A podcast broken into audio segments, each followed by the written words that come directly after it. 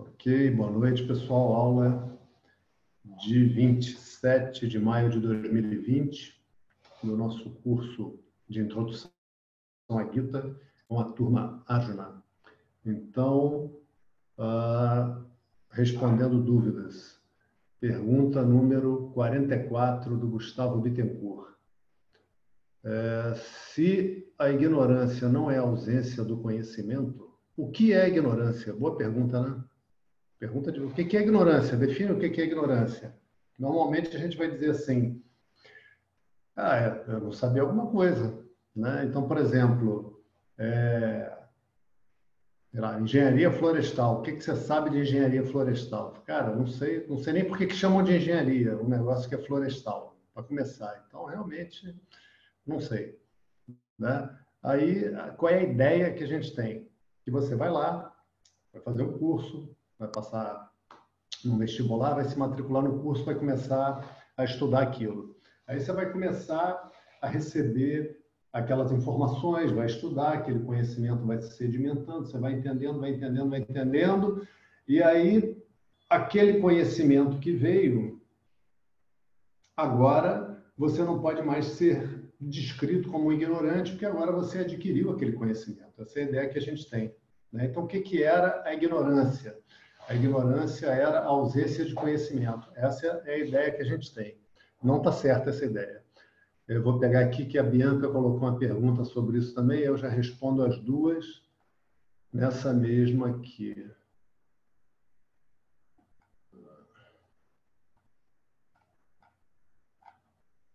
É a pergunta número 20. É, ela, a Bianca pergunta assim: Considerando que a ignorância é um pensamento e não um objeto, quando ela se instala, né? e ela começa lá, bota assim, pergunta sobre a ignorância, ah, que o professor Jonas abordou que a ignorância é uma compreensão equivocada da mente sobre quem somos, ou seja, a identificação da pessoa com o seu complexo corpo e mente. Isso é verdade. Agora, isso é o resultado da ignorância. Essa compreensão equivocada é o resultado da ignorância. Tá? Então, vamos lá. Ah, ah, vou ler aqui pela pergunta da Bianca, mas vou considerar outra respondida também, do Gustavo. Ah, considerando que a ignorância, então, é um pensamento e não um objeto, quando a ignorância se instala? Então, vamos lá. A ignorância não é um pensamento. A ignorância é um objeto. A ignorância é um objeto. É verdade. Por é, contra-intuitivo que isso seja. Isso não é uma coisa intuitiva, mas é assim. E como é que a gente examina que é assim? Imagina que eu pergunto a Tereza. Tereza, você sabe uh, falar chinês? Ou pergunto para Ana Paula: Ana Paula, você sabe japonês? Aí a, a Tereza está lá pensando, né? A Tereza fala, pensa assim: puxa, eu estudei francês, estudei um pouco de espanhol, tenho uma noção de inglês, aí fica vendo, fica procurando onde é que está meu conhecimento de chinês, não acha. A Ana Paula, a mesma coisa. É, eu estudei um pouco de italiano, estudei alemão, estudei inglês, onde é que está meu conhecimento de japonês? Não é assim. Não é assim que a mente funciona. Não é essa a nossa experiência de ignorar. Ignorar é uma experiência. Então, por exemplo, eu tenho, vamos dizer, um envelope que tem os meus documentos aqui relativos à, à minha casa. E aí eu preciso apresentar esse documento. E aí eu tenho uma caixa aonde ficam os envelopes com as minhas documentações, histórico funcional, certidões de nascimento dos filhos e tal, é, enfim, seguro, seguro de carro, tá tudo aquilo lá. Aí eu vou nessa pasta e procuro esse envelope aqui, abro, não, esse aqui é do seguro do carro. O outro aqui. Ah, não, não, não. Isso aqui são as plantas da casa e tal, não é isso. Esse outro aqui. Não, aqui é certidão de nascimento dos filhos. Boto lá. Aí vou, vou, vou. Fui até o final e não encontrei o envelope com os documentos que eu estava procurando da casa. Caramba, não está aqui. Procurei e não é nenhum desses. Né? Ou seja, aquele documento não está lá. Essa, analogamente, seria a experiência da ignorância ser ausência de conhecimento. Eu vasculharia minha mente e chegaria ao final sem ter encontrado, por exemplo, como eu perguntei aqui em tese, né, ficticiamente para a Teresa e para a Ana Paula, cheguei até o final e a Teresa não encontrou o conhecimento de chinês na mente dela, a Ana Paula não encontrou o conhecimento de japonês na mente dela.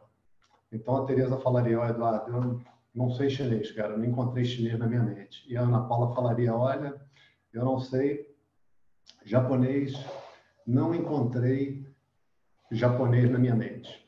Não encontrei. Então, elas diriam, não sei. Não sei chinês e a Ana diria, não sei japonês. Só que não é essa a nossa experiência. Não é isso que acontece. O que acontece é que pergunto para Teresa, Teresa, você sabe chinês? Imediatamente dela, imediatamente a mente dela devolve, não sei chinês. Ela não tem que procurar nada.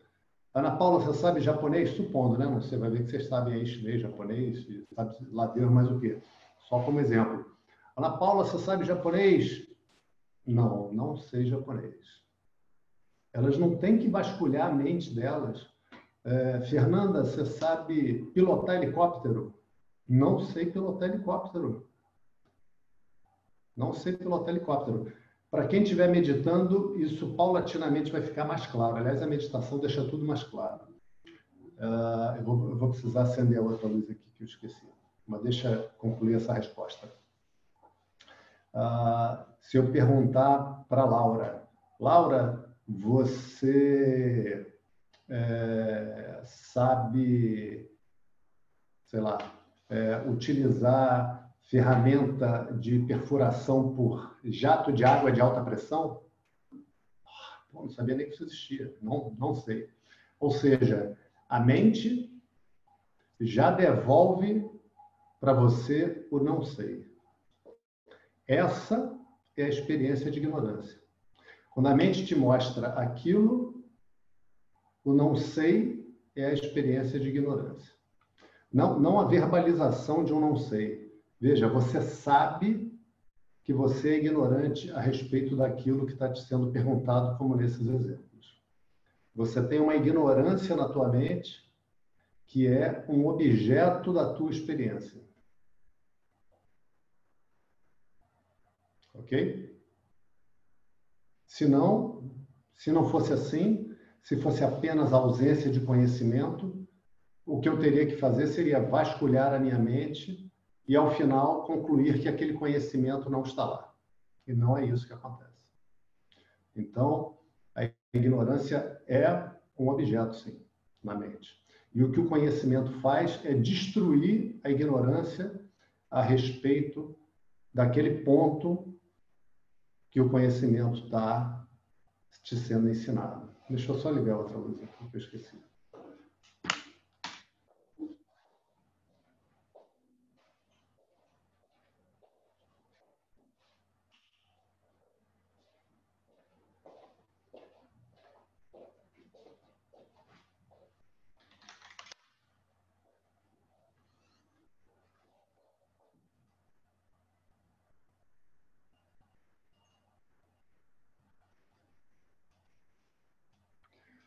Ok, então não sei se os perguntadores estão aí, que foram o Gustavo e a Bianca. Não estão, ainda não estão. Não sei se estarão. Ok. Ah...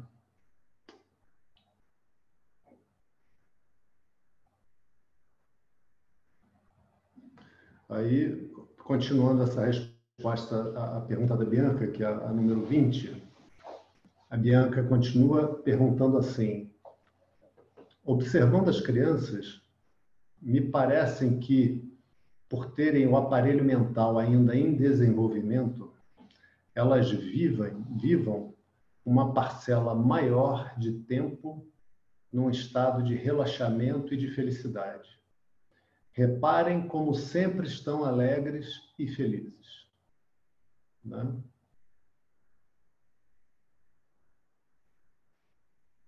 A pergunta da Bianca, pergunta complicada. Complicada assim, não, não que eu não saiba, né? Complicada de botar no contexto do nosso curso aqui, que ela consegue, que ela, que ela, que ela faz, né? Então, é, observando as crianças, me parece que por terem um aparelho mental ainda em desenvolvimento, elas vivam uma parcela maior de tempo num estado de relaxamento e de felicidade. É, não, é, não é exatamente que o aparelho mental esteja em desenvolvimento. Ah, outro dia, hoje eu fui também, mas isso que eu vou narrar aconteceu outro dia. É, hoje eu fui no dentista, que no meio dessa quarentena me quebrou um bloco. Fiquei com, com o bloco, a fronteirinha do bloco com o dente quebrou ali. Então ficou aberto, né? Então, uma situação que não é nada confortável. Então procurei um atendimento, foi difícil, mas consegui. E aí fui na dentista na semana passada. Aí fui lá, fui atendido e tal. Ela colocou uma coisinha ali e hoje tirou o bloco, tirou medida e tal. Semana passada foi um, um curativo. E aí, é, eu re retornei. Na volta, comprei uma coisinha no mercado. Quando eu saí do mercado, tinha um cachorro de rua passando, passando. Aí parou para mim, é, abanou o rabo, sujo, sujo, magro, sabe? Porque não tem tido muita comida na rua, né? Vocês, estão, estão sabendo disso, né? Que inclusive ah, não só os cachorros, mas infelizmente as pessoas que, que são sem teto e que normalmente ah, recebem alimentos ou até buscam restos de alimentos, aí estão passando dificuldade porque as pessoas não estão se alimentando na rua porque estão em casa, estão, estão quarentenadas em casa. Enfim, estou saindo do mercado lá com a minha sacolinha, aí vem passando esse cachorro, magro, sujo e fedendo mesmo. O cachorro fedia, não chegou nem perto de mim e eu pude sentir como ele fedia. Alegre o cachorro, cara.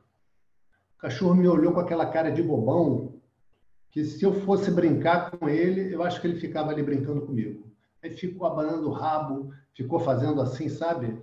por um lado, depois me deu uma confiança que, evidentemente, ele não tinha o que fazer, não estava preocupado com o horário dele, não tinha, não tinha nada que o pressionasse. Veja, apesar de estar magro, sujo, fedido, né? qualquer um de nós que tivesse sem comer, sem teto, magro, fedido, sujo, vai se sentir muito mal, né? Então, o que que esse cachorro vira-lata tem que permite que ele nessa situação esteja ali pronto para brincar e uma pessoa que está em situação muito melhor que a do cachorro não esteja pronta para brincar. Então, Presta atenção nisso, hein? Não é o que o cachorro tem, é o que o cachorro não tem, tá? Não é, não é algo que seja uma característica que esse cachorro tenha que nós não tenhamos e que a gente tenha que aprender, não. É algo que o cachorro não tem, que é a noção de si impregnada por um alto julgamento. Tá? Na nossa mente, dentro daquilo que a gente vem chamando nas aulas de script, existe um longo capítulo do, do script de como o universo deveria ser, Porque nós não somos mole, não. A gente não descreve só Niterói, ou Porto Alegre, ou, ou Brasília, seja lá onde você more, né? ou Fortaleza, não, Rio Branco, temos aí alunos de Rio Branco, olha que legal. Não, a pessoa não descreve só o Rio de Janeiro, não, não descreve só Curitiba, não. Descreve o universo todo. Como tudo deveria ser um brinco para que então eu fosse feliz. Esse pensamento na nossa mente, esse. A gente chama de um pensamento, mas é um, é um conjunto de pensamentos, é um rol de pensamentos. Esse pensamento é uma miséria responsável por nossas misérias.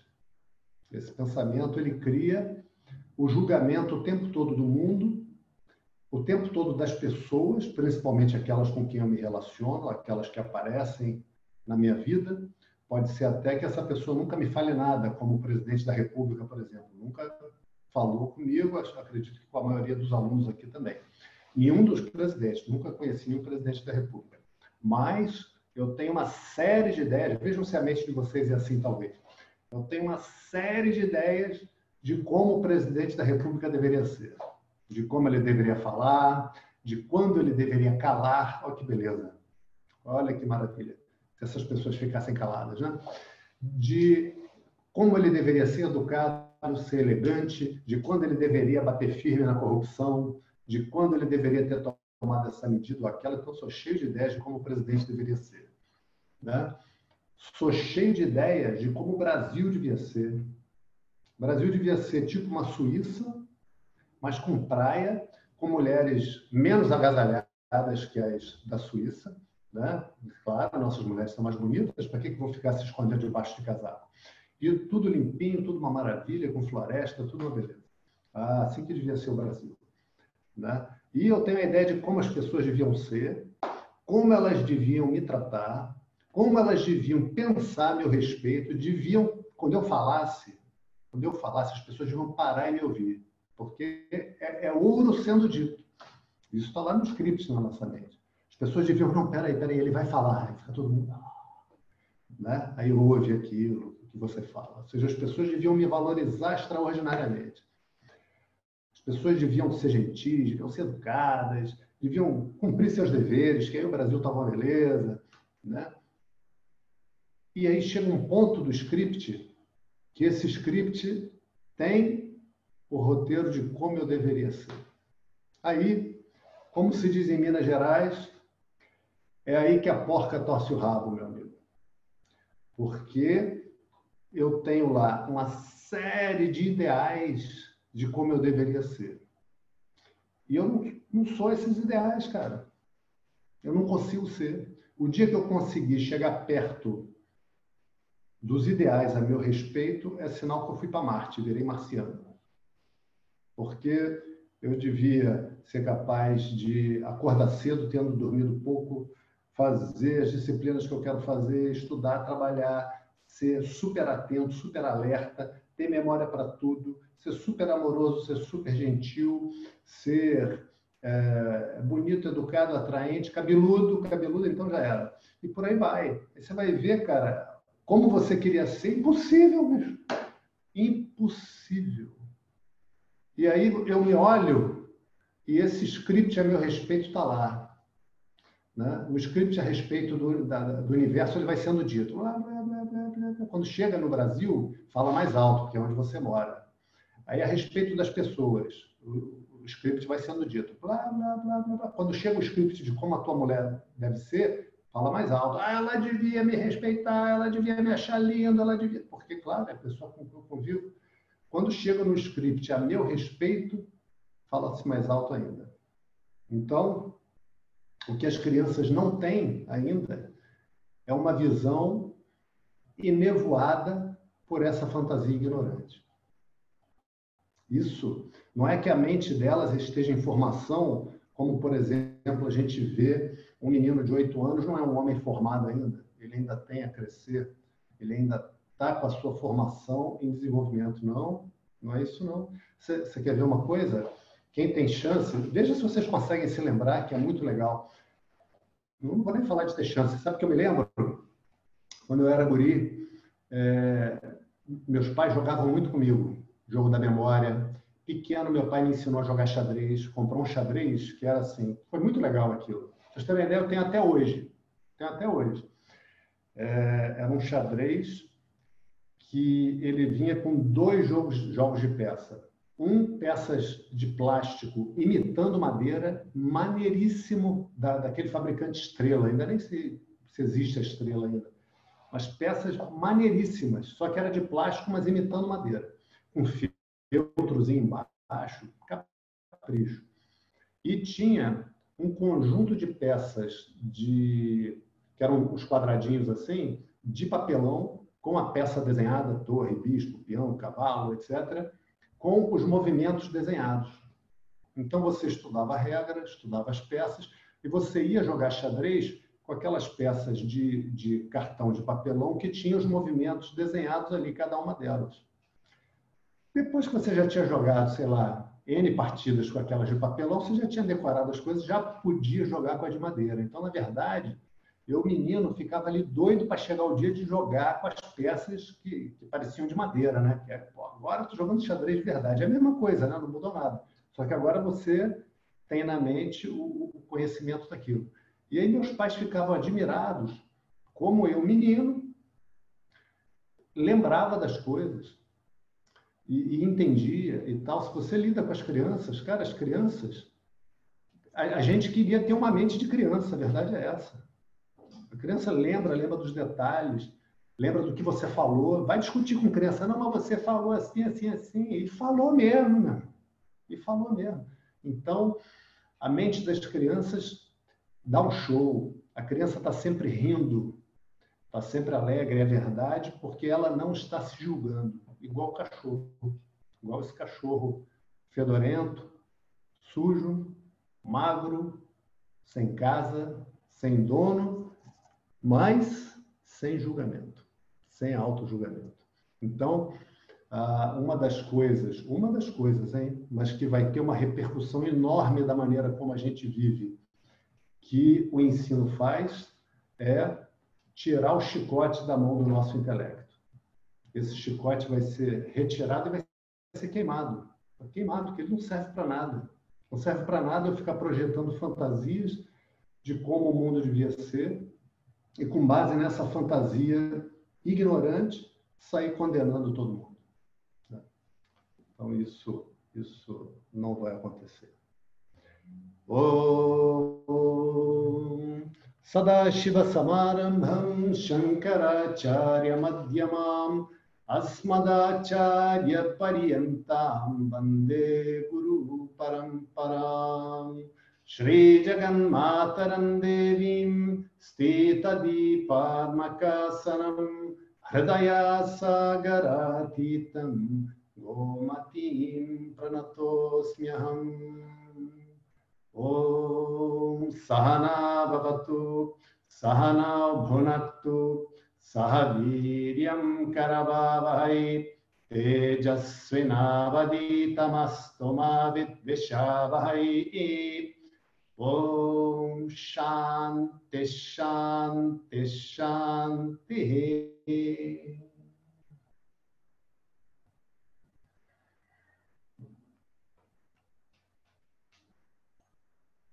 Ah, não, não preciso disso agora. Bom, então, antes de prosseguirmos, avisos. Uh, primeiro aviso: nós temos que atualizar a versão do Zoom. Quem não fez, isso foi avisado na última aula, quem não fez, uh, na aula da próxima semana, porque ainda não, na, na, na sexta-feira isso ainda não acontecerá, haverá atualização automática pelo Zoom, que eu não sei quanto tempo leva. Eu tenho que atualizar o meu também, vou fazer isso hoje. Vou sair, vou entrar de novo, vou atualizar. Essa é uma. Outra, aviso número dois. Na última aula, nós chegamos à conclusão da parte da Gita que prepara o ensinamento. Agora vai entrar no ensinamento. De verdade, de verdade, tudo isso que a gente está falando até agora é ensinamento, né? Com certeza. Agora vai mudar de grau. Então, nesse ponto que a gente vai entrar agora, começa a escritura na Gita. Até aqui não era escritura, não é considerado escritura. Né? A partir do próximo verso vai começar a escritura. Então, quem vai dar aula para a gente vai ser o meu professor. O professor Jonas vai dar essa aula como uma maneira de vocês conhecerem o professor, do professor nos abençoar a todos e vai ser muito legal. Eu pedi para ele, vocês vão ver, é uma pessoa extraordinária, uma capacidade extraordinária, fora do comum, com certeza. E provavelmente ele vai estar vestido de uma maneira estranha para nós, porque ele costuma usar dote, que é tipo um lençolzão com uns, uns desenhos na borda, que é a roupa que a gente usa, é roupa de homem na Índia. Então, possivelmente ele estará vestido de dote, então ninguém estranhe. Se for esse o caso, relaxem simplesmente e, e, e curtam a aula. Ok. Então, vamos prosseguir aqui na dúvida. Hoje, então, eu vou, vou tirar mais dúvidas para a gente ver se a gente consegue zerar essas dúvidas. E a gente volta a Guita na próxima aula em grande estilo com o professor Jonas Massetti. Então, continuando a pergunta lá da Bianca. É, a parte mais difícil da pergunta, né? E que eu vou dar uma resposta para vocês que vocês vão ficar assim, poxa, né? É, mas que depende de um monte de coisa, tá, gente? Então, uh, o que, que acontece? O ensino de Vedanta faz a gente pensar, mas o ensino ele vem num roteiro e nem tudo que a gente pensou, nem tudo que a gente se ligou, que a nossa compreensão não está completa a respeito daquilo, nem tudo dá para falar naquele momento. Essa vai ser uma. Então, a Bianca prossegue a pergunta dela e fala assim: é, quando que a ignorância se instala? A ignorância não se instala, não tem um momento que a ignorância comece. Não tem. Isso, ah, a gente, quando estuda o tempo, a gente consegue relaxar mais nessa compreensão. Porque imagina o seguinte: se a ignorância começa a partir de um determinado momento, é porque no momento anterior não existia ignorância, ou seja, existia só conhecimento pleno. Então a ignorância é filha do conhecimento pleno, é fruto do conhecimento pleno. Só poderia ser, né? Então não é assim. A gente vai estudar mais adiante os níveis de realidade. E aí a gente vai poder discutir com mais propriedade isso aí. Agora, a ignorância é uma daquelas coisas que a gente diz assim, simplesmente ela vem vindo. Ela vem vindo desde sempre dentro do tempo. Não, mas não tem ignorância fora do tempo. Vocês já pararam para pensar em algo fora do tempo? Falei para vocês da montanha russa que nós estamos, né? Clec, clec, clec, clec, clec, clec, Tivoli Park. Você vai lá tranquilo, em breve você vai ver a, a rampa que vai descer. Né? Eu, eu contei uma história, uma, lembrei disso agora, vou contar isso para vocês. Eu lembrei, eu contei para vocês a história daquele amigo que escreveu aquele bilhete para a menina, lembram disso que eu, que eu achei no chão? Ele dizia: Não estou interessado em prazeres carnais igual esses outros homens. Lembram dessa história? Absurdo. Ele era apaixonado pela menina. Eu vou confessar para vocês que eu também era apaixonado pela mesma menina. E havia muito tempo, desde que eu tinha oito anos de idade. era, já devia. Tinha, o tempo que eu fiquei apaixonado por ela tinha dado para casar, para ter filho, para tudo mais. Só que desde os oito anos de idade. Aí um dia houve uma excursão da escola para o Tivoli Park. De vez em quando tinha, assim, uma vez por ano. Aí os pais pagavam, claro, né? e a gente ia de ônibus e comprava aquela entrada que dava direito a, a entrar em todos os brinquedos. Então eu lá no grupo, né? Eu era muito tímido, baixa autoestima, meu irmão. Vocês não, não fazem ideia. Né? Desde, desde de guri, depois, graças a Deus, isso acabou. A, a, a, baixa autoestima era tão grande que eu detestava o dia do meu aniversário. Isso acontecia. E aí, nesse dia, lá no Tivoli, essa menina, cara, me chama para ir com ela na montanha russa. Olha que situação. Vamos na montanha russa. Cara, que sansara, meu irmão. Isso é um sansara. Sansara é sofrimento do mundo, né? Que aí, olha a minha situação. Menino, apaixonado pela garota, a garota me chama. Vamos para a montanha russa. O que, que você fala? Né? O que, que você fala? Deixa eu dar uma dica para vocês sobre a mente. Cara, eu me borro de montanha me borro. Porra, aquele negócio, meu, meu pai tem uma definição sobre montanha-russa que eu acho sensacional. Uma vez lá no Tivoli Park, eu fui com minha mãe, com, com meu irmão, aí minha mãe que gosta chamou, Fernando, vamos na montanha-russa? Aí ele, o quê? Pagar para sofrer? De jeito nenhum. Então, eu vejo montanha-russa como pagar para sofrer. Mas era ela que estava me chamando, né, cara? Aí eu falei, ah, eu vou. Vamos, vamos. Já fui. Ela sentou no carrinho e falei, vem, botou para sentar do lado dela, cara. Caraca, meu, coração batia de paixão infantil. Aí, o que, que a montanha-russa fez? Você anda naquele negócio, né? Aí, clec, clec, clec, clec, clec, clec, clec. Cara, enquanto estava no clec, clec, clec, eu olhava para a menina e o coração... Ah. Aí eu pensava assim, pô, eu tenho que me controlar, né, meu irmão? Porque senão acabou aqui qualquer esperança. E não teve jeito, meu irmão. Acabou mesmo qualquer esperança. Que na hora que o negócio desceu, a menina fazia assim, curtindo, e eu lá, ah! e a menina, enfim. Lembrei disso. Ah, e acabou-se tudo ali. Ok, vamos lá. Então, em que parte da mente a ignorância reside? Então, Bianca, em que. Você, Bianca está assistindo a aula, né? Ou quando ela assistir a gravação em que parte da mente a consciência, a, a mente, eita, em que parte da mente a ignorância reside, você vai me cobrar mais adiante, depois que a gente estudar os versos que falam do Atman, tá? Aí a Bianca pergunta: o que são as vássanas da mente? A gente nem tocou nesse assunto aqui, tá? Mas, é, como todo mundo tem, vamos rapidamente fala disso. Uh, Vassana quer dizer rastro, marca.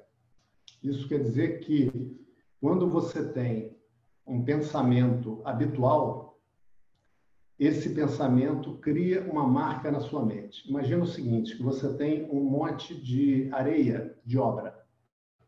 Aquela, aquela areia de rio de quem vai fazer massa de concreto e que aí você tem uma mangueirinha jogando água por cima dela.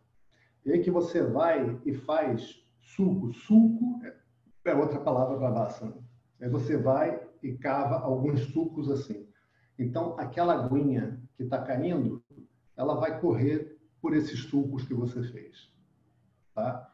Ou seja, o teu pensamento ele vai percorrer alguns caminhos habituais na tua mente. Mas aqui a gente não está falando do pensamento de comprar pão, do pensamento de dar bom dia, acordou, dar bom dia. Não. São pensamentos que ganham muita força. E os pensamentos que a gente tem que ganham muita força são, a gente já viu isso aqui no curso, aqueles que são associados a experiências de emoção com muita força. Pensamentos ah, que não são acompanhados de emoção relevante, em geral, não são relevantes. Tá? Não, não, isso aqui é muito importante, é um negócio do meu trabalho, eu tenho que fazer esse relatório aqui. Ah, não, tá, o que você está sentindo? Não, estou tranquilo, mas isso é importante, é importante. Ou seja, se você não fizer, vai dar um problema. É, mas quantos desses relatórios você já fez? Ah, eu faço aí dois, três por semana. Qual foi o relatório que você fez no início de junho do ano passado? Ah, não lembro. Ou seja, se você não fizer aquele relatório, vai dar problema para você, porque teu trabalho é fazer aquilo. Mas, uma vez que você esteja fazendo, não tem grandes emoções envolvidas. Não é isso que é um vassana. Tá? Uma vassana, uma vassana, né? Te usando feminino. Uma vassana, ela normalmente é um pensamento, normalmente, não exclusivamente, que vem associado a uma emoção forte, mas muito normalmente a negação de felicidade.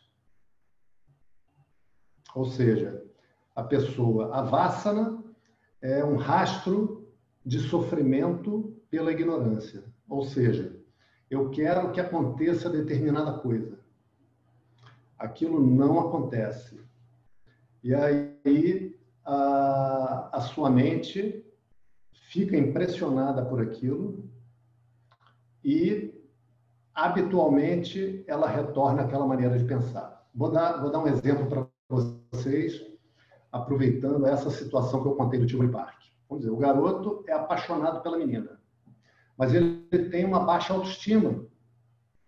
Ele não gosta de si por alguma razão. Razão que pode ser é, da ignorância dele. Pode ser não, é da ignorância. Sabe por quê? Nós somos livres, felizes, lindos e maravilhosos. E quando eu digo lindos e maravilhosos, não estou me referindo a, ao corpo lindos e maravilhosos pelo que nós somos. Né? Então, sempre esse sofrimento ele decorre da ignorância. Então, imagine esse menino, história de vida desse menino. Esse menino, vamos supor, ele tinha uma relação muito difícil com a mãe. Ele tinha uma relação em que a mãe foi criada com muito rigor e apanhava muito a mãe. E a mãe aprendeu que a maneira correta de cuidar do filho e de ser rigorosa e de botar na linha é se precisar bater. Ok. Esse menino recebe isso e ele entende, ou entende não é nem a palavra boa, né? Ele imagina, né? Acho que imagina é uma palavra melhor. Ele imagina que a mãe não ama. Porque a mãe bate muito nele. Muito mais do que está escrito no script dele. Também cuida dele, dá banho, faz comida, troca roupa, bota para estudar, bota para dormir, bota para acordar, faz coisas que são chatas, mas que formam uma pessoa, tipo, bota para arrumar a cama, bota para lavar banheiro, para lavar louça, para varrer a casa. Ok. Mas ele se foca, a mente dele é, é tão forte que ele queria receber muito mais carinho. E, no entanto, ele recebe palmada, sentada, seja lá como for, que ele pensa assim, cara, minha mãe não gosta de mim. Porque quando a mãe se irrita, perde as estribeiras e bate nele, fazendo cara de raiva, não bate assim, tranquilo, olha, você fez essa bobagem, então eu vou te dar uma chinelada. Aqui também isso é outra fantasia, né? A mãe fica mesmo irritada, menino, vou te esganar, e pá, dá nele. Né? E aí ele cresce com isso. Quando chega lá e ele tá na, se vê na salinha de aula e vê aquela menina bonita e gosta da menina, ele não tem confiança de se aproximar da menina. Ele não acha que a menina vai gostar dele. Pode ter uma série de motivos para isso aí, tá? Mas ele não se sente gostável. A mente dele percorre um caminho de pensamento aonde ele acha que aquela pessoa do sexo feminino, aquela menina, não vai gostar dele. Afinal de contas, nem a mãe gosta dele, na cabeça dele. É claro que a mãe gosta, é claro que a mãe ama. Simplesmente a mãe não está agindo exatamente como ele desejaria. E ele interpreta dessa maneira. Então, à medida que ele for crescendo, ele poderá ter uma série de problemas de relacionamento, por achar que as pessoas não gostam dele, que as mulheres não gostam dele. Porque desde pequeno ele acha: minha mãe não gosta de mim. Então, quando a pessoa ah, recebe o conhecimento e relaxa que eu sou felicidade, eu sou amor, eu sou livre, né? relaxa de ver como eu, como indivíduo, sou falível, limitado, ignorante. E minha mãe também. E minha mãe fez o melhor que ela podia. Essa vassana seca está ali ainda mas está sequinha, sabe? Aquilo que era antes, vamos dizer assim, imagina um. Está tá me vindo na, na cabeça um tubo, sabe? Viçoso, Imagina assim uma Está me vindo isso, vou falar isso. Uma alça intestinal, que é grossa, que está nutrida, aquilo seca e fica mirradinha. E de vez em quando um pensamentozinho passa por ali, com, com menos volume, com menos força, só que agora eu sei que aquilo é uma vassana. Então aquilo acontece, eu tenho a experiência daquele pensamento, de vir aquele impulso, de vir aquela emoção, mas eu sei, não, isso é uma vassana. Eu sou gostável. Eu sou gostável. E, e minha mãe me ama. Né? Então, no processo do estudo, eu sou capaz de aprender sobre as minhas vasanas e reconhecer quando elas surgem. E não são muitas que a gente tem, não. A gente vai ter aí umas duas ou três, normalmente. E no processo, elas vão ficar conhecidas. Ok. Então, deu para dar uma ideia do que são as vasanas na mente. Então, vou pular aqui para a pergunta da Priscila Borges, pergunta número 45. Que ela agradece ao Eduardo por compartilhar o tempo, o conhecimento e o amor. Falei, que bom, Priscila, que bom que o curso está sendo proveitoso, que você está curtindo. Aí ela diz que começou a assistir às aulas e tal, pensou em desistir, mas que prosseguiu aí e que fez a meditação.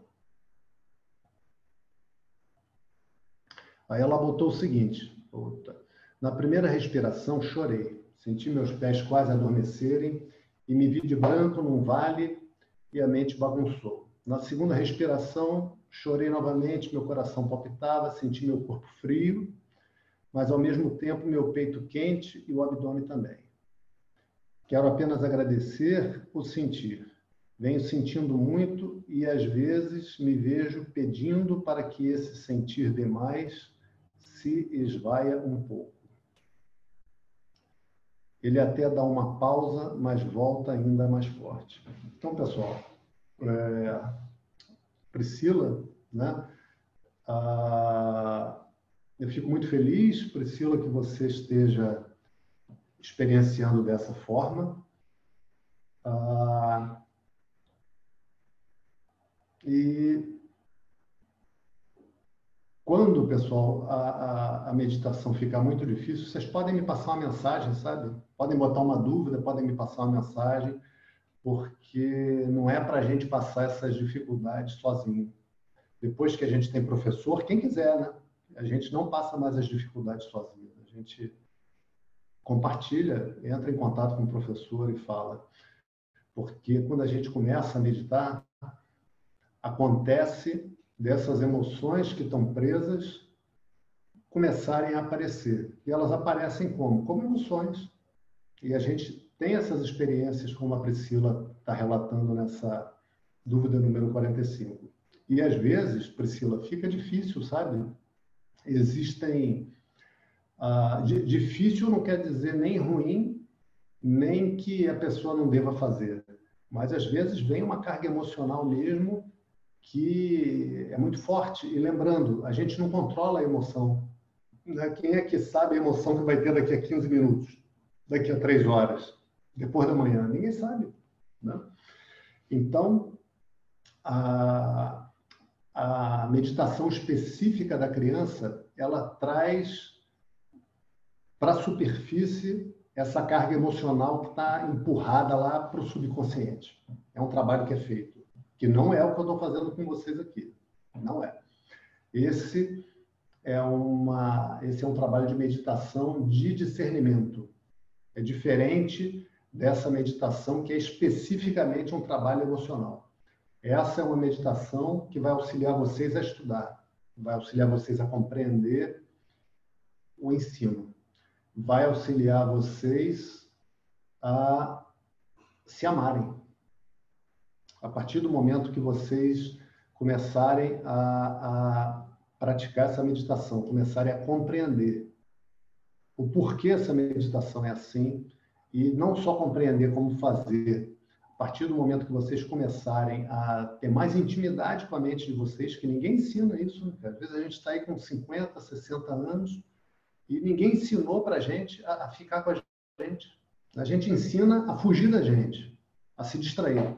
Isso a gente é ensinado. Vai ver filme, vai ver jogo de futebol, vai para noitada, vai ver música, vai beber, vai fazer sexo. Não estou dizendo que nada dessas coisas são ruins, mas fugir de você mesmo, fazer isso para não sentir o que você está sentindo, cara, é uma corrida perdida.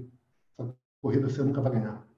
Tem até aquela musiquinha que diz, né? Eu tentei até correr, mas onde eu fui, eu estava lá. Como é que você vai correr para algum lugar onde você não esteja? Eu tentei até correr, mas onde eu fui, eu estava lá. Não tem como. Você nunca vai alcançar um lugar onde você não esteja. Não tem, não tem esperança, não tem razoabilidade nisso. E não é mesmo para a gente fugir da gente, sabe? Não é mesmo. Então, ah, prossigam na meditação e se surgir uma, uma carga emocional muito grande e tal, entre em contato, ok? Passei uma mensagem para você, Priscila, depois você veja aí, tá? É, bom, ah, pegando ainda um gancho aqui, não, não foi o que a Priscila perguntou, mas ah, muitas vezes, gente, a gente entra num caminho espiritual aonde acho que essa é a regra, sabe? No início, em geral, essa vai ser a regra. A pessoa vai buscando um alívio, um alívio de si mesmo.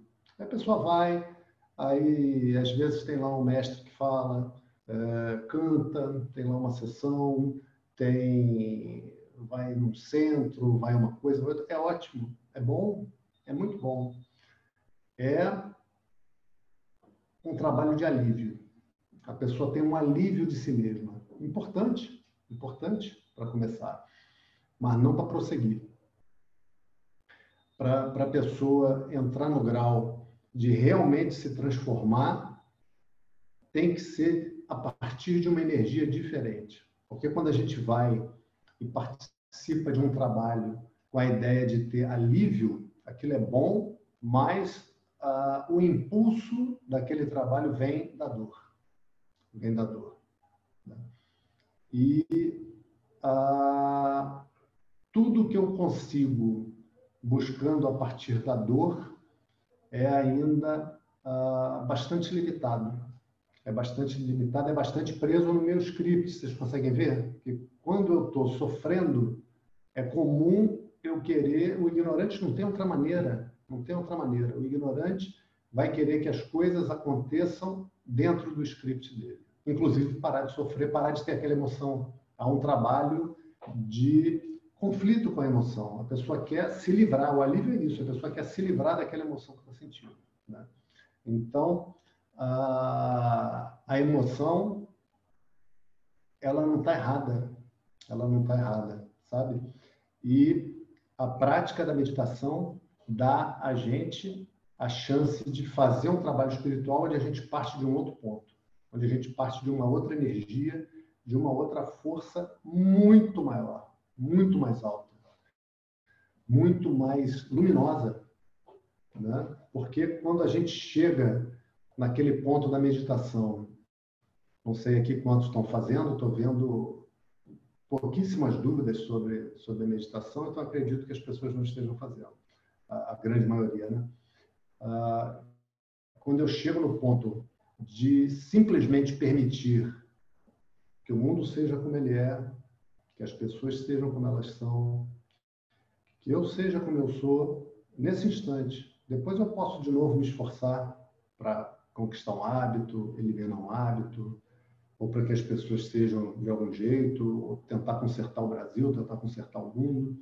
Mas naquele espacinho de tempo em que eu permito, eu desligo o meu script. Aquele script que está girando furiosamente a vida inteira de como as coisas deveriam ser, de como as pessoas deveriam ser, de como eu deveria ser. Só durante um instantinho eu desligo. Desligo.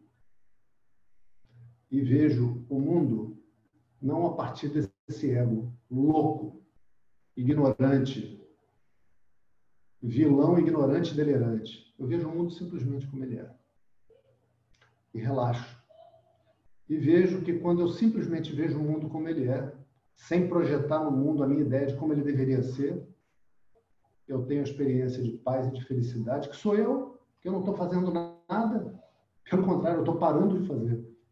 Eu estou parando de colocar no mundo essa ideia delirante de como ele deveria ser. Então, a partir daí, eu começo a me familiarizar comigo como sendo substancialmente, essencialmente, paz e felicidade. E amor. E amor. Esse sim é um, é um caminho de luz. Por isso que se diz que a meditação vai separar as crianças dos homens. Porque você tem que ser capaz de olhar para você, para a tua vida, para aquilo que você está aprendendo a partir de uma outra energia que não seja simplesmente o alívio da sua dor. Isso transforma. Isso transforma. Né? Isso transforma.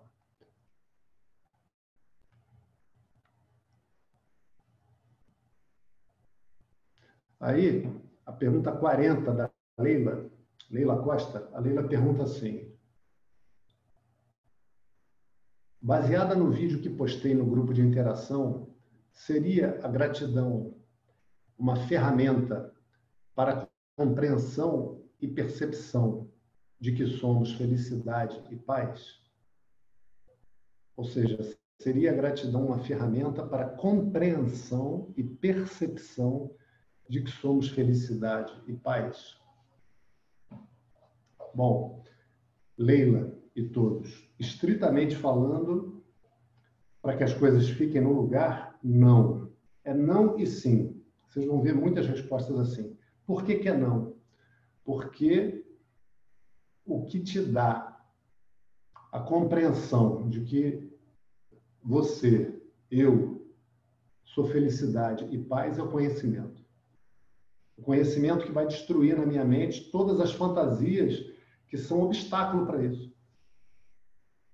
É o conhecimento que vai dar isso. Tá? Não tem outra coisa. A meditação não dá isso. Tá? Ah, não, é porque mestre fulano de tal fala que você alcança pela meditação. Ele acha. Não alcança. Ah, a evolução moral do homem. Não. Isso é outra, outra confusão, essa situação de evolução. Podem perguntar sobre isso se desejarem. Podem perguntar o que quiserem. Não estou dizendo que eu sei tudo. Vocês podem perguntar o que vocês quiserem. Né? Se eu souber, eu vou dizer eu não sei. Perguntar pode. Não tem, não tem assunto proibido, não tem coisa que vocês têm que acreditar cegamente. Isso está fora da regra, porque a gente é livre e a gente está se relacionando aqui com liberdade, inclusive para ser ignorante em determinadas coisas, inclusive eu, que eu também não, sou, não sei tudo, é claro. Né? Então, o que dá a compreensão de que nós somos felicidade e paz é o conhecimento, claro. Que, portanto, como a gente viu no início da aula, faz a eliminação da ignorância.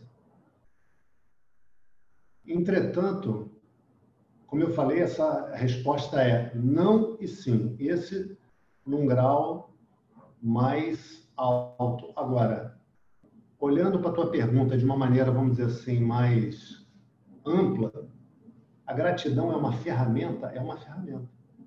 A gratidão não é o que vai te dar a resposta, mas é uma ferramenta? É verdade, Leila. A gratidão é muito importante. A gratidão é uma força, cara. E por que, que eu estou respondendo essa pergunta agora, nessa ordem? Primeiro, eu escolhi falar sobre a pergunta de meditação que a outra colega colocou. Priscila. E agora eu estou falando da pergunta da Leila que fala sobre gratidão. Porque a meditação leva à gratidão. Um dos frutos da meditação é a gratidão. Porque como é que eu não posso ficar grato por ser felicidade e paz? Como é que eu não posso ficar grato, cara? Antes eu não estava grato porque eu estava achando que eu precisava de um monte de coisa para ser feliz e a minha capacidade de achar um monte de coisa, de desejar um monte de coisa é infinita. é uma capacidade que eu não tenho como satisfazer com as minhas ações. Eu teria que ter um intelecto infinito, e o meu intelecto é finito, é limitado, e eu teria que ter uma capacidade infinita, e a minha capacidade é limitada, talvez mais até do que o intelecto. Então, a, a gratidão é uma tremenda ferramenta. Por quê, Leila e colegas? Por quê? Porque a gratidão, ela me lança no amor, cara. Todo mundo já viveu uma situação em que você está precisando de ajuda e a ajuda chega. Chega aquela pessoa e te ajuda. E te ajuda. Né? E aí você, ufa, fica aliviado, fica grato. Fica grato. Você fica querendo, inclusive, fazer um bem para aquela pessoa fazer um bem para aquela pessoa. É, a, a, minha caminhada a, relevante, não, não, que as outras coisas não tenham sido boas, não tenham sido, não tenham me ajudado, mas a, a partir daquele momento que eu ouvi o ensino claro, que bota o dedo na ferida, não foi estudando Vedanta, foi com o mestre Carlos na União do Vegetal. Cara, o mestre Carlos, ele inclusive está aqui no curso, ele está recuperando a saúde, não está podendo assistir às aulas, acho que nem, nem gravado ele está assistindo, está se recuperando. Mas nunca o mestre Carlos me recebeu que não fosse de maneira super carinhosa. Nunca, nunca, nunca. Nunca o mestre Carlos falou alguma coisa que eu discordasse e que no final ele tivesse certo. E ele sabia que estava certo, ele sabia que eu precisava discordar, e ele me dava espaço para discordar. Eu ia lá, discordava, teimava e via que ele estava certo. E nunca ele retirou o amor dele na relação comigo. Né? Mesmo quando eu fui impertinente, quando eu fui isso, quando eu fui aquilo. Como você não vai ficar grato, cara? Nossa, eu lembro dele, meu olho enche d'água. Ele escolheu despejar amor em mim. Olha que beleza, cara. Olha que bênção. Olha que bênção. Que bênção. Né? Então, as pessoas é, me mandam mensagens aqui né, nesse grupo de alunos agradecendo de eu estar dando as aulas, de eu estar dando carinhosamente. Aprendi com ele. Aprendi com ele. Né? Aprendi o que é uma pessoa se dedicar a fazer o bem para outra porque ele quer. Olha que beleza, cara. Quantas vezes eu fui conversar com ele destruído, assim, me separei, eu ia me separar, não sabia o que fazer, ou por causa do meu trabalho, recebendo ameaça de morte terrível, a situação da, da família está apavorada. Né? Então, uma pessoa que a vida é ensinar os outros e orar pelos outros. Olha que beleza. Aí você pensa e se sente gratidão. Isso é uma força muito maior do que a dor. Que a dor tem seu papel. A dor tem seu papel, mas chega um ponto que você precisa de uma outra força. E aí, é, no capítulo 6, Krishna vai dizer para Arjuna: Arjuna, erga a mente com a própria força da mente. É o capítulo que vai falar sobre meditação. Né? Fala, Arjuna, a mente precisa ser erguida com a força da própria mente. Sua mente está sofrida, você está confuso, você está vendo seu avô, seus mestres, você não sabe se foge, você não quer lutar, você não tem força nem para lutar, nem, nem para fugir. Você simplesmente se arriou aqui no campo de batalha, você não sabe o que pensar, o que decidir. Mesmo com a tua mente nesse estado tão difícil, a força da mente ergue a mente. Medite. Medite. Né? Medite. E com a força que você vai descobrir em você, que você já é livre. Se você não fosse livre, eu não poderia te tornar livre, Adam. Eu estou apenas te ensinando que você é livre. Se você não fosse felicidade, se você fosse fundamentalmente triste, eu não poderia te ensinar sobre a felicidade. Eu estou apenas te mostrando o que você já é, que você está ignorando. Então, com a força da tua própria mente, erga a tua mente. E assim ele faz. Então, a gratidão é uma ferramenta? É uma ferramenta. Mas o que dá o conhecimento mesmo, o que livra é o conhecimento. Tá? Ok. Gratidão é uma beleza. Aí, perguntando também sobre a gratidão, o Gustavo pega o embalo e fala assim, ó,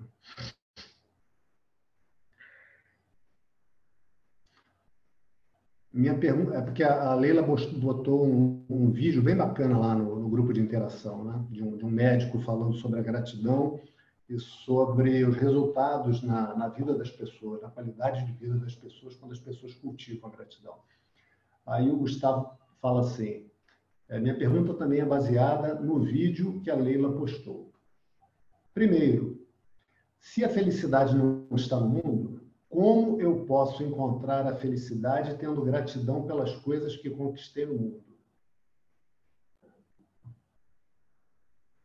Como eu posso encontrar a felicidade tendo gratidão pelas coisas que conquistei no mundo? Bom, não me parece que a Leila tenha falado isso, nem que o médico lá no vídeo tenha falado isso.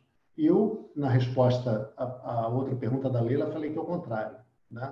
A única coisa que vai permitir que você reconheça a felicidade que você já é é o conhecimento. Conhecimento esse, entendam, conhecimento junto com a meditação. Ah, eu não consigo meditar. Tudo bem. Sabe por que você não consegue meditar? Apenas porque você tem um julgamento terrível sobre você. Só. Você não aguenta a agonia que você sente e você não se imagina sentando e ficando com você mesmo e passando por essa agonia. Você prefere ir lá ver Netflix? Não estou acusando, nem estou dizendo que Netflix não presta. Tem um monte de coisa que eu sou doido para ver na Netflix, só não tenho tempo. Mas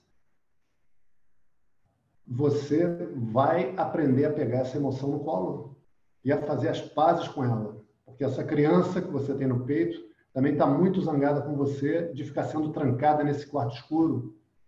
E você não vive com essa criança. Né? Então, as emoções precisam ser vividas, não tem nada de errado com elas. E aí elas se apaziguam.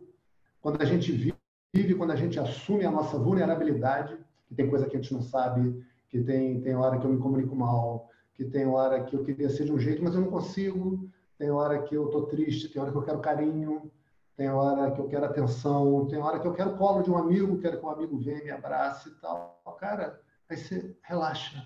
E as pessoas relaxam com você. Porque enquanto a gente vive o nosso script, a gente está se apresentando como, sabe, o super-homem? Cara, não é nem o super-homem, você está se apresentando como o super-marciano. Porque aquilo só em Marte, meu irmão. Esse script que eu sou maravilhoso em tudo é o super-marciano. Ah, chegou o super-marciano. Porra, ela veio o super-marciano, meu irmão. Super-marciano é um saco, Super-marciano é uma mala, ela vem o super-marciano, a super-marciana. Não. Seja Sabe o quê? Uma pessoa como outra qualquer. De verdade, você não tem nada de especial, cara. Ah, mas eu sou isso, sou aquilo. Tu não é nada, meu irmão. Tu é uma pessoa normal. Isso é normal. Que vive com outras pessoas normais. Que tem dúvidas, que tem fraquezas, que tem medo, que tem insegurança de algumas coisas. Né? Bom, seja apenas uma pessoa normal. Então, não dá para encontrar felicidade tendo gratidão pelas coisas, mas ter gratidão é muito bom. E mais, falando de ego, né? Falando de script. A incapacidade de ter gratidão é um sinal de um ego muito forte. Por quê? Porque imagina o seguinte: eu estou precisando de uma ajuda. Aí chora vai o poder esse poder que estabelece esse universo como ele é. Depois a gente vai falar disso. Faz com que chegue ajuda a mim. Aí a pessoa não gostaria de estar precisando de ajuda, mas ela está precisando de ajuda. E aí ela é incapaz de agradecer, cara. A pessoa é incapaz de agradecer. Dói para a pessoa se ela falar, cara, obrigado, você me ajudou para caramba, obrigado. Obrigado. Eu precisava disso e veio através de você. Cara, obrigado. O que eu posso fazer? Ah, não estou precisando de nada. Não, não, não, mas se um dia você precisar, você me fala, que eu vou ter muito, prazer de te ajudar. Né? Gratidão. Gratidão. Né? Sabe por quê? Todo mundo tem momentos que precisa de alguma coisa gravemente. Precisa muito. Precisa muito, tem hora que a gente precisa muito, nem que seja o telefonema de um amigo. Tem hora que o nosso coração está muito esmigalhado. Aí um amigo pega e liga para dizer como gosta da gente. Né? Ou às vezes a gente precisa de dinheiro, ou às vezes a gente precisa que alguém tome uma providência que a gente não sabe ou, não tem força para tomar. Né? Então a gratidão realmente ela não dá o conhecimento, mas a gratidão te dá uma força, cara. A gratidão é muita força. E a gente meditando, cara, a tua mente vai para a gratidão. Tem um, um, mestre que eu não conheço ele profundamente, mas de vez em quando eu já vi alguns videozinhos dele no YouTube. É o Satguru. Satguru é a mesma coisa que Satguru. Satguru é aquele guru, aquele professor que ensina sobre a verdade, sobre o que é verdade. Né? Então tem um vídeo dele que ele fala assim, que não tem esse título de gratidão. Eu nem me lembro, talvez tenha, porque eu também não estou me lembrando qual é o título. Mas ele fala assim: eu quero passar uma prática para vocês, uma sadhana. Sadhana é uma prática para se atingir um fim. Próxima vez que vocês olharem no relógio, vocês já devem ter recebido, eu vou procurar e vou botar lá no grupo. Vocês olharem, ó, são cinco para as oito e eu tô vivo. Ai, que bom que eu tô vivo. Que bom que eu tô vivo, cara. Tô vivo. Que bom que eu tô vivo até para me queixar até para reclamar que devia ser de um jeito, devia ser do outro, presidente isso, governador aquilo, STF aquilo, né? Ah, parece que o, o fulano do STF vai fazer uma operação e pegou coronavírus. Ah, não, mas tá tudo bem. Ah, né? Então, o que, ok, o que você olhar para o país e seja lá o que for, mas são cinco para as oito e eu estou vivo, cara. Podia estar, tá, né? Podia estar tá agora a minha família chorando em torno do meu caixão e eu não estou aqui para ver as notícias de hoje, mas eu estou. Eu estou vivo, graças a Deus. Obrigado. Que eu posso até aprender, posso aprender com a minha dor, posso aprender com os meus anseios, com a minha dificuldade de satisfazer os meus anseios da maneira que eu posso imaginar. Essa maneira que eu posso imaginar, eu tenho que trocar, cara. Já está na hora de trocar. Porque eu vim até aqui tentando resolver as minhas situações com as maneiras que eu posso imaginar e só estou dando com os burros na água. Não, agora eu vou trocar. E é a hora justamente de ter uma fonte de gratidão. O que é a fonte de gratidão? É pedir o ensino e o ensino chegar. Então você para ter muita gratidão, muita gratidão. Tá? Então o Gustavo continua aqui. Primeiro foi isso, né? Aí ele bota. Segundo, o que chamo de ditadura da gratidão é quando alguém me diz, Gustavo, você não deveria se sentir assim, com raiva, ou triste, ou frustrado, ou ansioso, etc. Você deveria ser grato por todas as coisas boas que te aconteceram e acontecem. Quando eu escuto isso, dá vontade de esganar quem me diz. Ok. Pausa aqui na pergunta do Gustavo, com uma pergunta grande. Então, o Gustavo está falando aqui uma coisa muito certa e muito interessante, que é o seguinte: nenhuma emoção está errada. A pessoa está se sentindo ansiosa, ou a pessoa está triste, ou a pessoa está com raiva, ou pode ser o que for, ou a pessoa está com aquela angústia, com aquele negócio que às vezes a emoção vem embolada, você não sabe nem dizer o que está sentindo. Aí o outro chega. Você não devia se sentir assim, você devia estar feliz, devia estar grato. Cara, isso é horrível. Ninguém gosta de ouvir isso. Por quê? Olha qual é a situação. Por que, que eu não gosto de ouvir isso? Porque, para começar, eu não gosto de estar com ansiedade, com medo, com raiva, né? com tristeza, com angústia. Não gosto. Ninguém gosta. Depois a gente até aprende. Algumas dessas a gente até gosta. Depois aprende a gostar. Aprende a gostar. Incrível, né? Aprende a gostar. Mas é... Não é assim que a gente fala, sabe? Então, tem uma, uma longa disciplina, tem um curso que a gente faz, que é de comunicação yogi, que é um curso onde eu curo. A, a, cada um vai curar num grau naquele momento, né? Mas eu curo a minha visão sobre as minhas emoções, curando as minhas relações. Não é legal, cara? Estão tocando aqui. Estão batendo e tocando aqui, só um instante. Alô? Boa. Então tá, só para deixar que eu estou dando uma aula agora, tá bom? Obrigadão. Obrigado. Valeu, obrigado, Paulo. Muito obrigado. Obrigado, fiquei grato. Pessoal me entregando encomendazinhas. Sabe o que eu encomendei? Um remédio milagroso que faz nascer cabelo, bicho. Estou tranquilo, estou feliz, mas se eu puder ser tranquilo e feliz cabeludo, eu prefiro. Vamos ver. Se funcionar, vocês vão perceber. Então, vamos ver. Ah, ah bom. É, então, tem o curso que a gente faz de comunicação yogi, onde você aprende a se relacionar, cara, porque também ninguém ensina isso pra gente. Ninguém ensina. Né?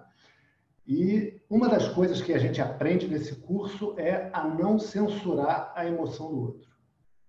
Porque ninguém sente nada à toa. Nenhuma emoção que a gente teve a vida inteira estava errada. Nenhuma. Nenhuma. Então, na pergunta do Gustavo, vamos imaginar que o Gustavo tivesse lá triste.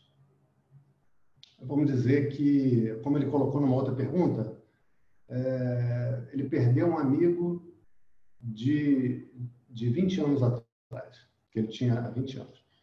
E aí essa pessoa chega e vê que ele está lá triste, passou um dia triste, passou dois dias tristes, passou quatro dias tristes, dez dias tristes, quinze dias em que ele está triste. Aí a pessoa chega e fala, cara, você não devia estar tá triste, né, cara? Isso acontece, você tem tudo. Você tem casa, você tem saúde, você tem esposa, você tem o seu trabalho.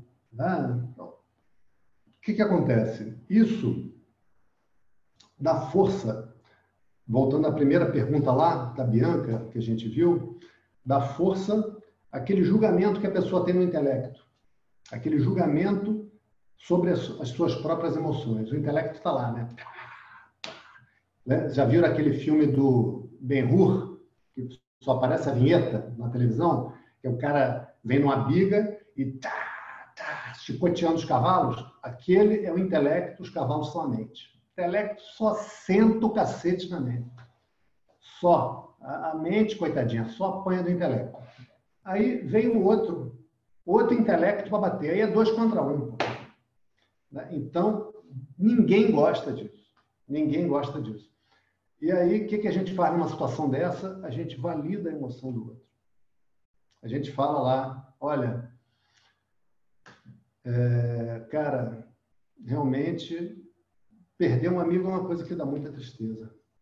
Quando o outro recebe uma validação, ah, ele fica aliviado, ele relaxa um pouco, não relaxa completamente, mas relaxa um pouco e se abre para você, porque ninguém quer que uma outra pessoa chegue e diga para você: olha, isso que você está sentindo é uma coisa errada. Cara, ninguém aguenta uma relação dessa. Imagina, imagina, Laura. Imagina, imagina, Ricardo.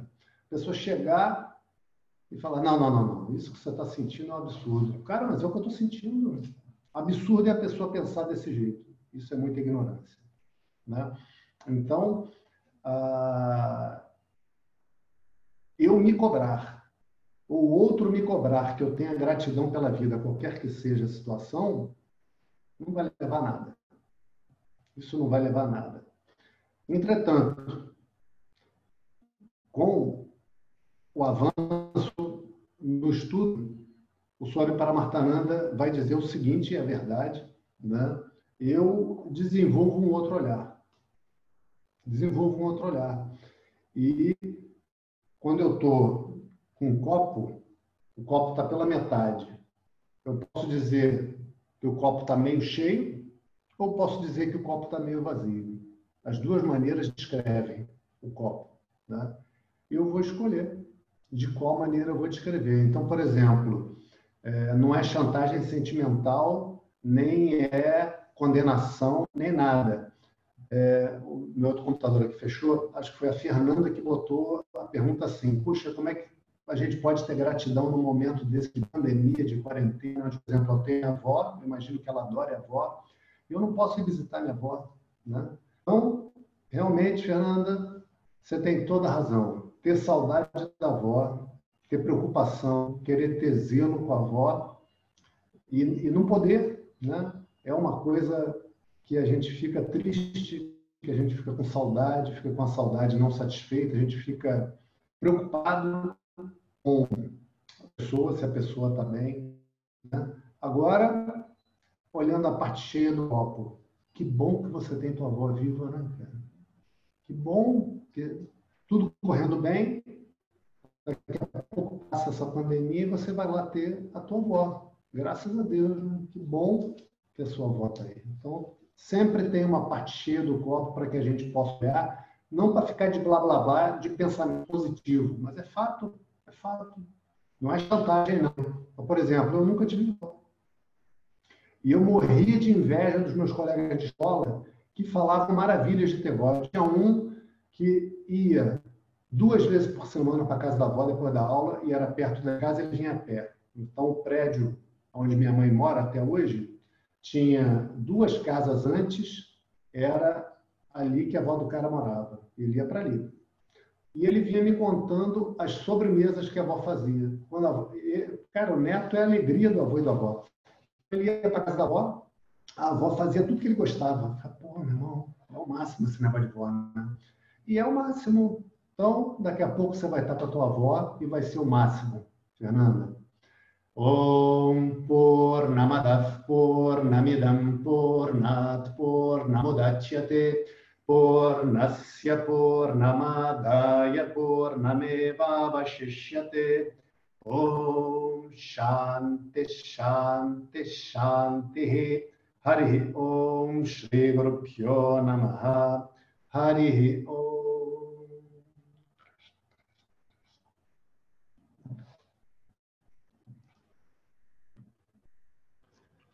Ok, pessoal. Alguém quer fazer alguma pergunta, algum comentário? Então, próxima aula, quem vai dar vai ser o professor Jonas. Ok? Eu vou entrar para tirar dúvida, normalmente, e sete horas, quem vai dar aula vai ser o professor Jonas, vestido de dote, roupas indianas. Eu vou estar de roupa normal. Então, se alguém quiser perguntar, falar algo. É, Eduardo, é, é, eu, eu tenho pensado nessa história do script, né? Hoje você falou bastante sobre isso, foi bom, né? É, você sabe que é, tomar consciência desse script, é, eu acho que incomodou um pouco, né? Porque, porque essa coisa de você querer que as pessoas façam do jeito que acha ou que o mundo seja do jeito que você. Isso acontece né, no cotidiano, né?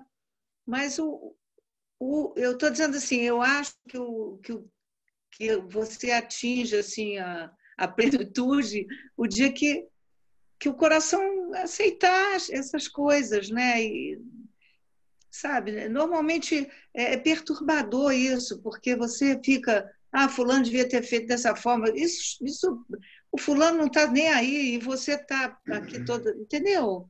Isso incomoda muito. A meditação ajuda nisso parabéns. também. Parabéns, Lê. parabéns, Tereza. Sabe, sabe qual é o caminho nesse ponto? Presta atenção, hein? É você achar, achar, dar uma ideia de opinião. É você constatar que isso na sua mente é um cagalhão. É. Fedorento.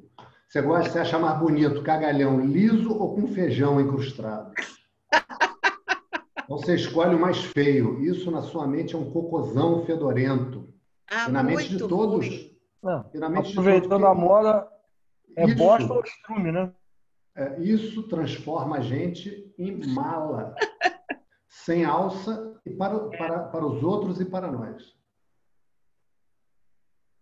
para os outros. Mas a meditação melhora essa, esse, isso, esse. Você vai se aliviando disso Sim. com a meditação? Bom, aí eu, eu te pergunto isso, porque você já está meditando há um tempo, né? Ou, ou não está?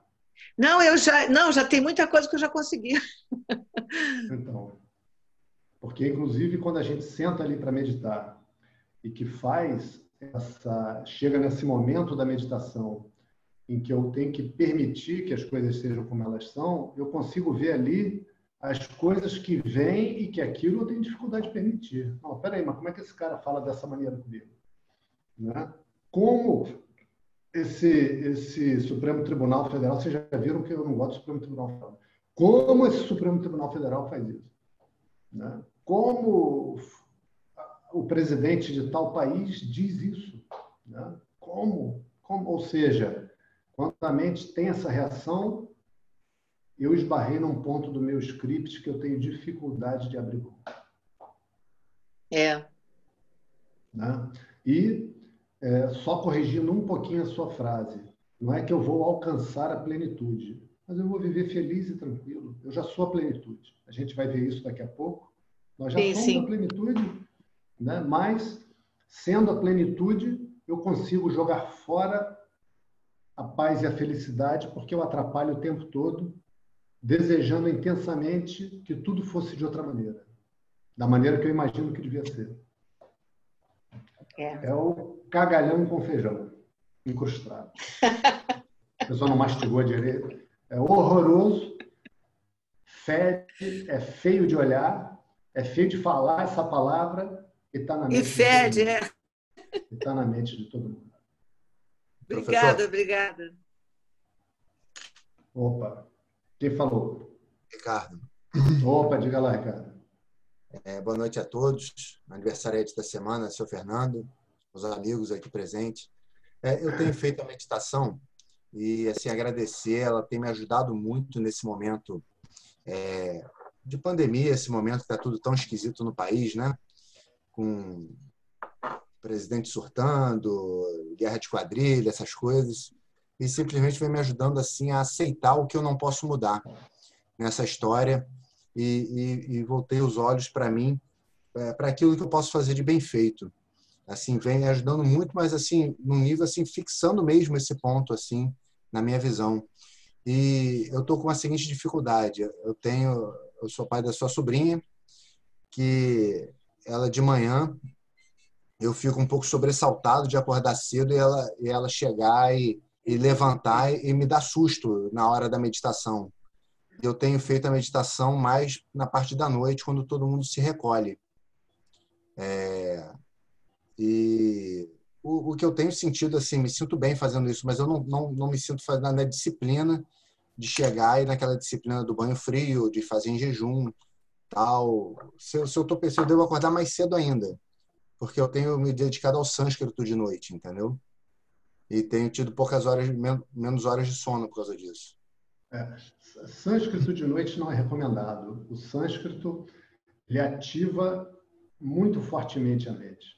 E é, depois que o sol se põe, o ideal, o ideal é que a gente não estude sânscrito, né? principalmente no início. No início, o início do sânscrito é muito exigente. Então, o sânscrito ativa muito, é melhor a gente fazer longe do horário de dormir. Agora, olha que beleza. A gente, para ser aluno, para ser discípulo, uma de... Ah, rapaz, eu tinha combinado que eu ia parar e gravar de novo. Deixa eu fazer isso aqui. Deixa eu responder só essa, aí depois eu faço isso. É... Uma das coisas que a gente desenvolve é a capacidade de ser adaptável. Eu tenho que poder me adaptar. Né? Porque, senão, ah, eu fico querendo funcionar só de uma determinada maneira. Então, se você não está podendo meditar de manhã cedo por alguma razão, ou você tenta acordar ainda mais cedo, você se tranca num lugar, se for possível, ou então medita no final da tarde, se é o que dá. A gente se adapta como puder. Né? Ok? De noite, não? Evitar, evitar meditar de noite? Não, pode meditar de noite. É, é mais difícil, porque você já vai estar com a mente agitada. Fazer de manhã, é, primeiro, é mais fácil. Segundo, abre o dia com chave de ouro, né, meu? O seu dia já vai no tapete vermelho, entendeu? Depois de um tempo, a meditação é um treino. Imagina o cara que está aprendendo a dirigir um carro, quando a gente estava aprendendo. Cara, você ia ali numa tensão, né? Você ia trocar marcha, marcha, arranhava. Hoje quase não troca mais a marcha, né? Mas enfim, é, você ia ali, alguém, a pessoa do teu lado conversava com você, você, não, peraí, não fala não, não fala não. Hoje, meu irmão, Você dirige, come um biscoito, conversa com a pessoa, troca a estação do rádio, né? Aí toca o celular, sua mulher atende, ah, é teu irmão, ah, fala isso, fala aquilo. Por quê? Porque você já está com naturalidade dirigindo o carro. A meditação vai ser a mesma coisa. Cara, eu medito hoje, se eu tiver que pegar um ônibus, estiver em pé no ônibus, eu medito. Eu medito andando pelo centro da cidade, então não tem problema. A mente aprende a reconhecer de, de verdade, de verdade, eu eu sou eu o tempo todo. O eu que nós somos é imutável. Isso está lá. E fica muito fácil, fica natural. Posso fazer uma última pergunta breve? Pode, mas então deixa eu dar stop aqui e gravar de novo, porque esse é o combinado para o arquivo não ficar enorme. Espera aí. Do you want to? Yes. Ok, pode falar. Está gravando de novo. Se todas as vezes que a gente faz a meditação, a gente deve fazer pelo áudio, ou se você já pegando o roteiro, você pode fazer dentro do no seu momento, tempo. sim. No momento, sim. É, eu sugeriria que vocês fizessem pelo áudio, no momento. É, o que pode estar acontecendo é que o áudio ficou um tanto longo. Né? Aí é, vocês podem fazer pulando aquela parte das respirações. Se você faz de manhã, quem está fazendo de manhã, eu sugiro fortemente que não pule as respirações. Por quê? Entre outras coisas, aquelas respirações te acordam fisicamente, porque te oxigenam, expulsam o, o, o resíduo de, de, gás carbônico que a gente fica da respiração uh, do sono e vai te facilitar a ter uma meditação melhor, mais fácil. Ah, ok? É isso? Alguém mais quer perguntar? Eu. Eu quem? Seu pai. Opa, então pergunte aí. É, não é uma pergunta, é uma constatação sobre isso. Ah. Acho que um grave erro, além de você se ater ao próprio script que você mesmo criou, é você criar scripts para os outros para um filho, por é, exemplo. É, é, você, você escrever um script do filho e esperar que ele se cumpra. É, terrível. É. É, você vai quebrar a cara, não tenha dúvida. E, e em duas vezes na minha vida em que eu quebrei a cara com o script, cada vez eu perdi 10 quilos. Então. É, é tabelado. A quebra do meu script me custa 10 quilos. Então é melhor não, que não aconteça. Então, mas aí, mas aí. Eu não invento o script. Você está falando de, de quebras graves do script, né? Sim. O nosso script é quebrado todo dia, todo dia, e a gente é. não aprende. A gente nutre, a gente faz essa escultura de cocô na mente de como tudo deveria ser. Isso é uma escultura de cocô. Ele faz escultura de barro, de madeira, de ferro fundido, a gente faz de cocô. Todo mundo faz na mente a escultura de cocô, que é esse script. Esse script é a história da nossa tristeza, é a história das nossas frustrações, é a história é, da destruição de muitas relações, e tudo isso a gente mesmo que escreveu, a gente mesmo que esculpiu. Com cocô. Tem que, é, é, é desagradável isso, mas é para a gente ver assim que é um negócio para a gente largar de mão. Largar de mão. Largar de mão. E tem um mole e o duro. Esse mundo está esse mundo tá perfeito do jeito que ele é. é. Isso a gente precisa entender, que esse mundo está em ordem. E o que impede a gente de entender que o mundo está em ordem é porque a gente olha para o mundo a partir do script. A partir do script quer dizer o quê?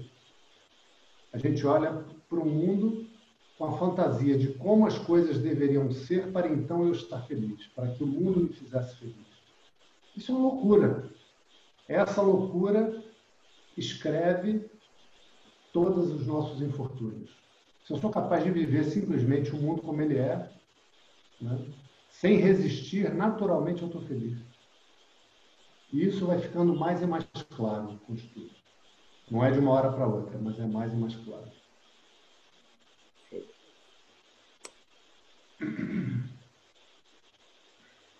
Ok, pessoal? Podem perguntar mais, tá? Já está em outra gravação. Bom, eu tenho uma pergunta, mas aí já é dúvida, não sei se cabe agora. Né? Se, se for muito grande, eu te peço para escrever lá na planilha. É, a diferença entre intelecto e mente. Então, é, a palavra mente a gente usa uh, em português como sendo o intelecto e tudo mais, né? como sendo todas essas funções que a gente não sabe onde elas estão, na dúvida ele atribui ao cérebro, mas não está no cérebro, está no corpo astral. Então, no estudo, no, no, é ensinado como Antarkaranam. Antarkaranam é esse chamado instrumento interno, que é essa parte do corpo astral. Esse Antarkaranam ele vai ter várias funções. Então, intelecto não é que seja uma parte, é uma função do Antarkarana, é o Buddhi, é o intelecto. Ou seja, o que, que o intelecto faz? O intelecto só faz uma coisa. Só tem uma coisa que o intelecto faz. O intelecto olha e identifica nos fenômenos que são apresentados a mim as relações de causa e efeito. Isso é que é entender alguma coisa. Eu entendo alguma coisa quando eu entendo as relações de causa e efeito que estão ali. Quando a gente estuda, por exemplo, a felicidade, a gente está repetidamente mostrando para o intelecto o seguinte: olha, a ideia de que o mundo é a causa da felicidade é ilógica. É ilógica quer dizer o quê? Não tem relação de causa e efeito nisso. Abandona essa ideia. Até que você olhou isso tantas vezes que o intelecto relaxa. Relaxa quer dizer o quê? É isso mesmo. É isso mesmo. Felicidade, ainda não estou feliz, ainda não estou sabendo que essa felicidade sou eu. Mas que a felicidade está vindo dos fenômenos do mundo não é verdade. Aí o intelecto já relaxa nisso.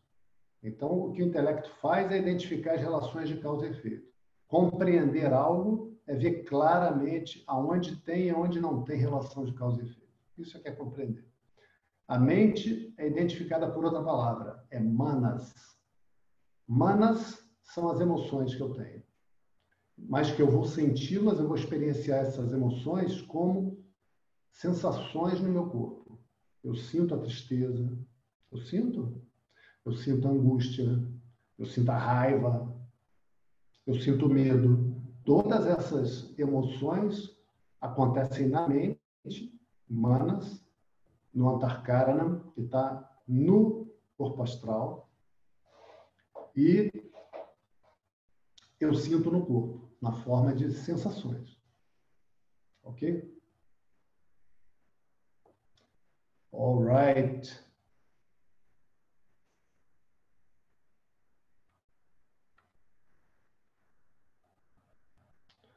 Ok, pessoal. Então, uma boa noite para vocês. Na sexta-feira teremos aula então com o professor Jonas. E agora clac, clac, clac, clac, clac, a montanha russa. Vamos ver se vai virar uma montanha russa mesmo ou se era blefe. Vamos ver. Mas acho que na aula do professor Jonas não vai virar montanha russa ainda não. Vai ser uma aula gostosa. As outras são gostosas também, mas saculeja um pouco. Tá bom? Obrigada. Um abraço a todos. Boa noite. Até. Felicidades aí para o aniversariante. Isso.